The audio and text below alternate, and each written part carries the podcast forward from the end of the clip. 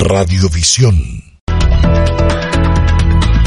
Está con nosotros Daniel Simancas, PhD en Salud Pública y docente de la OTE. El tema, días críticos en Quito, hay 0% de disponibilidad en unidades de cuidados intensivos.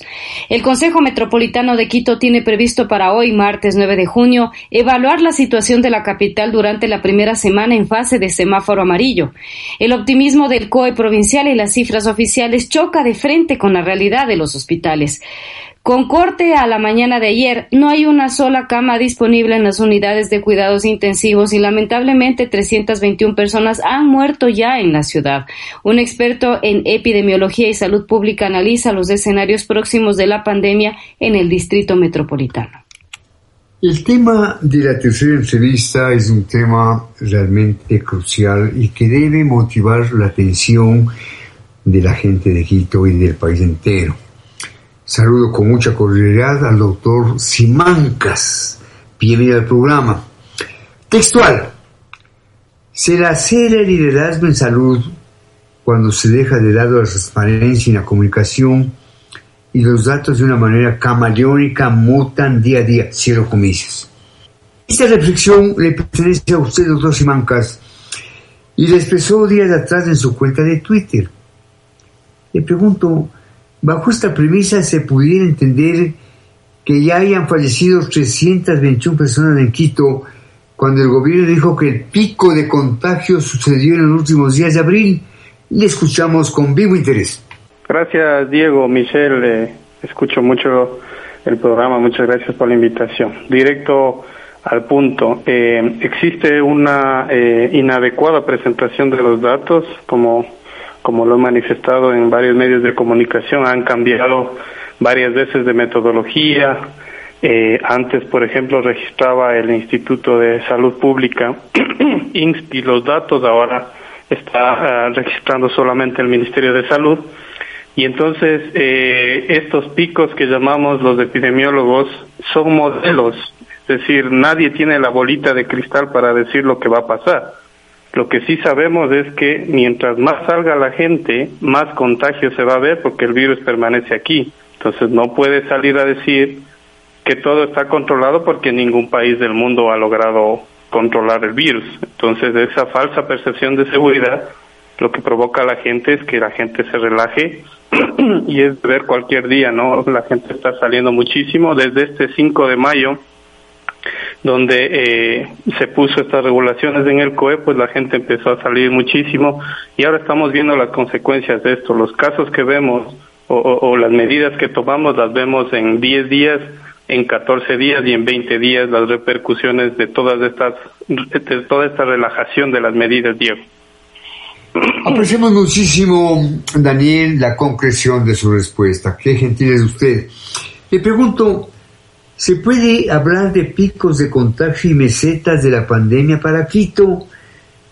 Por los comportamientos de los quiteños, varias voces de la comunidad científica local hablan más bien de una curva larga con varios hitos a lo largo del tiempo. Su explicación, por favor. Eh, muy bien, Diego. Nosotros pronosticábamos en los modelos un pico, un pico a, a inicios de mayo, finales de abril, y gracias a las medidas que se ha tomado, este pico no fue tan dramático como lo, lo fue en Guayaquil. Sin embargo, eh, todavía no puedes hablar de mesetas, todavía no puedes hablar de aplanamientos de la curva, porque OMS te dice que para que tú hables de que verdaderamente has logrado controlar el virus, eh, durante dos semanas tienes que tener el, el 50% de reducción de los casos y eso en Quito no ha habido. Entonces, si tú puedes tener ondulaciones de esta curva, vimos una, un, si se quiere llamar esta ondulación prominente a finales de abril y mayo, y ahora estamos viendo otro pico, otro ascenso, y así podríamos estar por mucho tiempo. Entonces, definitivamente que no puedes ver, no pasa lo mismo con Guayaquil, que tuvo una brusca explosión de casos y ahora está bajando, pero eso eh, definitivamente que no te evita que puedan eh, producirse nuevos brotes. Entonces en Quito había que pensar eso, que esta curva iba a ser más bien eh, larga, con, con, con, varias ondulaciones, pero estas ondulaciones, Diego, son fruto de la relajación de las medidas. Si tú relajas más las medidas, tendrás más casos. Por favor, que se escuche la voz de advertencia de un profesional calificado como el doctor Simancas. Tema días críticos en Quito, hay un 0% de disponibilidad en unidades de cuidados intensivos. Eh, tu contribución periodística, Michelle. Sí, buenos días, Daniel. ¿Cómo se explica que de un día para otro se registraron 111 contagios en Quito y la cifra total asciende a 4.346? Mira, nosotros habíamos eh, pronosticado un pico para la primera y segunda semana de mayo de alrededor de 5.000 casos. Ahora debe haber más. La gente tiene que pensar que no estamos en la capacidad de detectar a todos los, los, los enfermos y a los contagiados asintomáticos. Entonces hay más o menos un, un subregistro de un 50%, estaríamos hablando que en Quito probablemente haya unos 10.000 o 12.000 casos. Esta, eh, este incremento de ahora es fruto de la relajación de las medidas eh, eh, de hace dos semanas. Uno tiene que pensar qué pasó hace dos semanas. La gente empezó a salir, se repartieron salvoconductos de manera indiscriminada y tú veías un día en Quito como cualquier otro día que como que si no hubiese pandemia.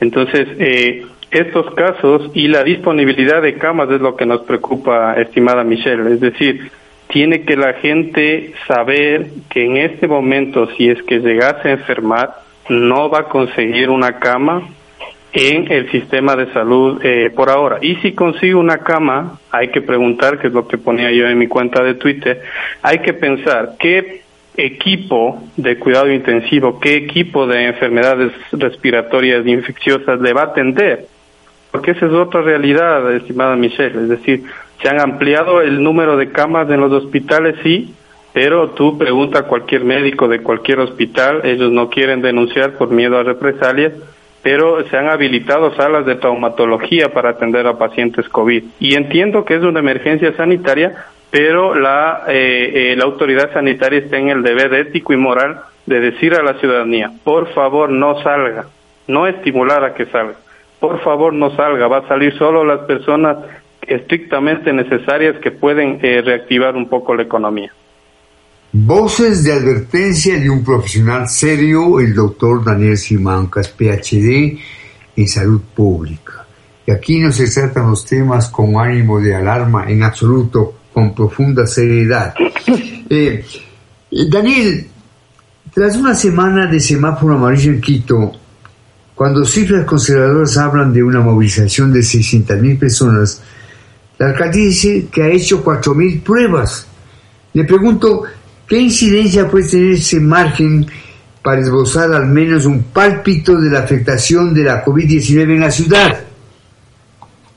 Eh, estimado Diego y Michelle, es eh, dramático, la, eh, como decís, no, no es cuestión de alertar a la ciudadanía, sino que de informar en los eh, eh, en los países justamente estaba eh, revisando los test que hace el Ecuador por día y estamos en tan solo cuatro test por cada mil mil personas cuando estamos viendo que Canadá hace 50, que Dinamarca hace casi 100, Italia está por los 70 test por cada mil habitantes y Nueva Zelanda, como vimos en la noticia, ha hecho 40 mil pruebas y en esas 40 mil pruebas eh, no ha tenido un solo caso de, COVID y ha declarado que ha controlado totalmente. Mira, Diego, para, para que entienda la ciudadanía, por cada eh, caso confirmado uno tendría que hacer entre 10 y 20 pruebas adicionales de PCR. ¿Por qué?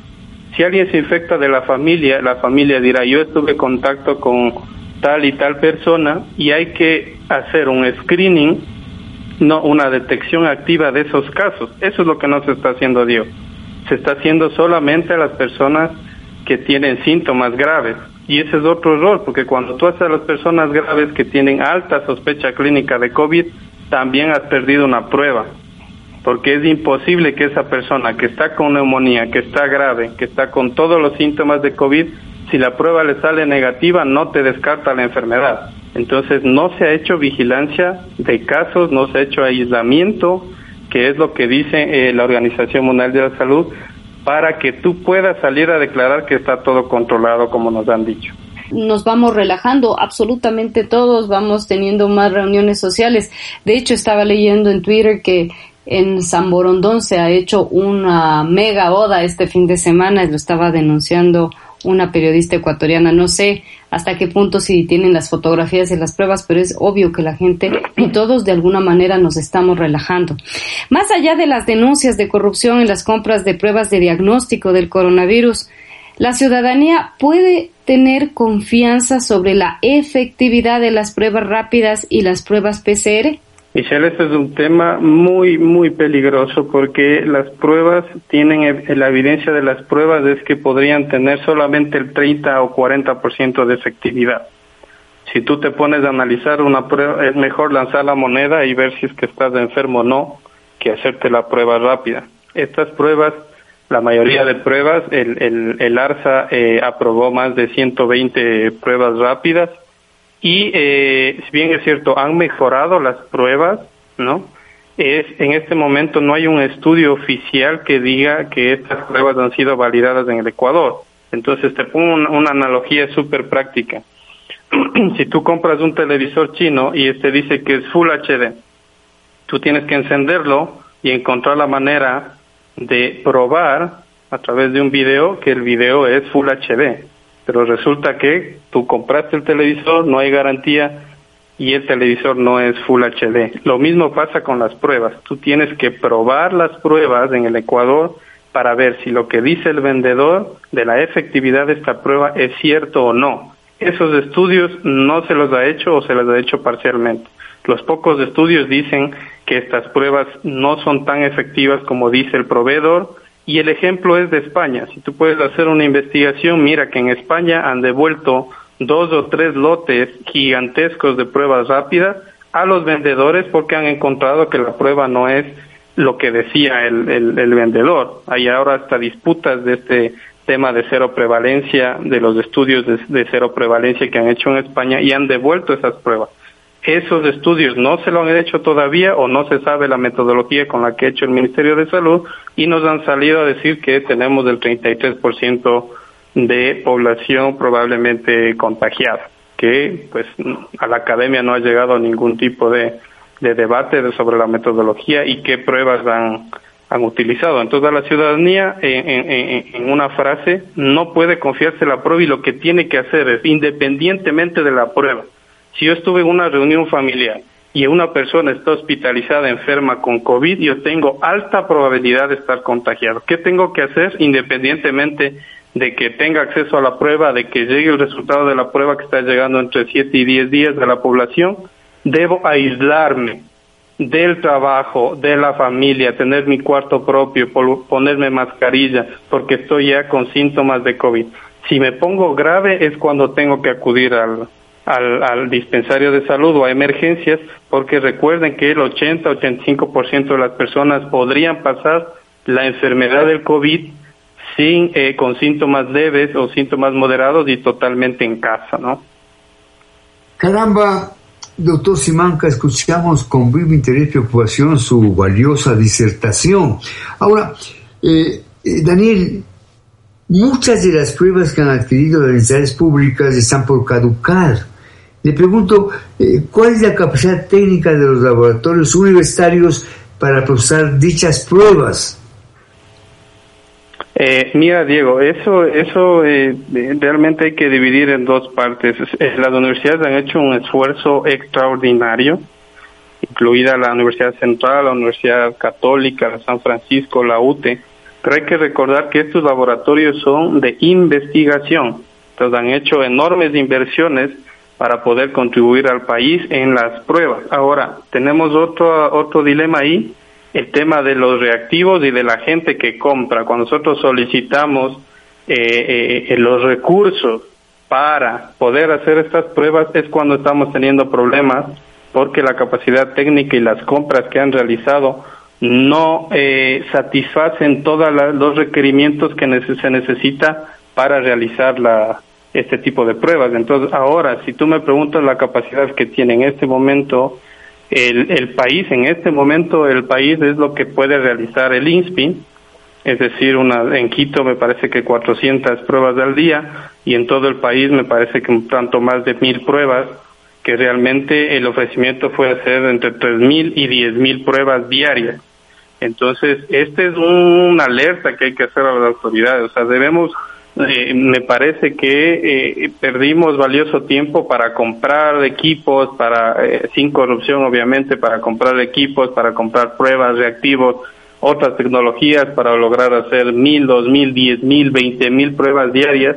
Y así probablemente en estos dos o tres meses, si hubiésemos hecho eso, pues tendríamos que sí tenemos la capacidad técnica. Hay mucha gente preparada, mucha gente que se puede eh, eh, preparar rápidamente para hacer estas pruebas. Hay 11 o 12 laboratorios de universidades equipados.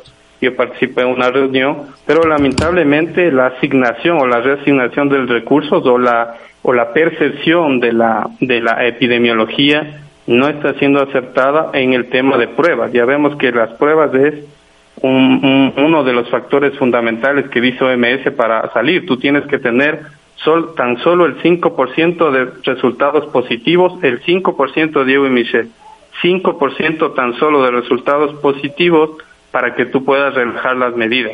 En el país, en el último informe, tenemos 67 eh, el día sábado, me parece, y ahora estamos por el 40%. Entonces nos falta muchísimo para poder decir que podemos relajar las medidas. Bien, eh, distanciamiento social con semáforo amarillo o aislamiento voluntario. ¿Cuál debería ser la fase más idónea en la capital en este momento para evitar una trágica explosión de la pandemia?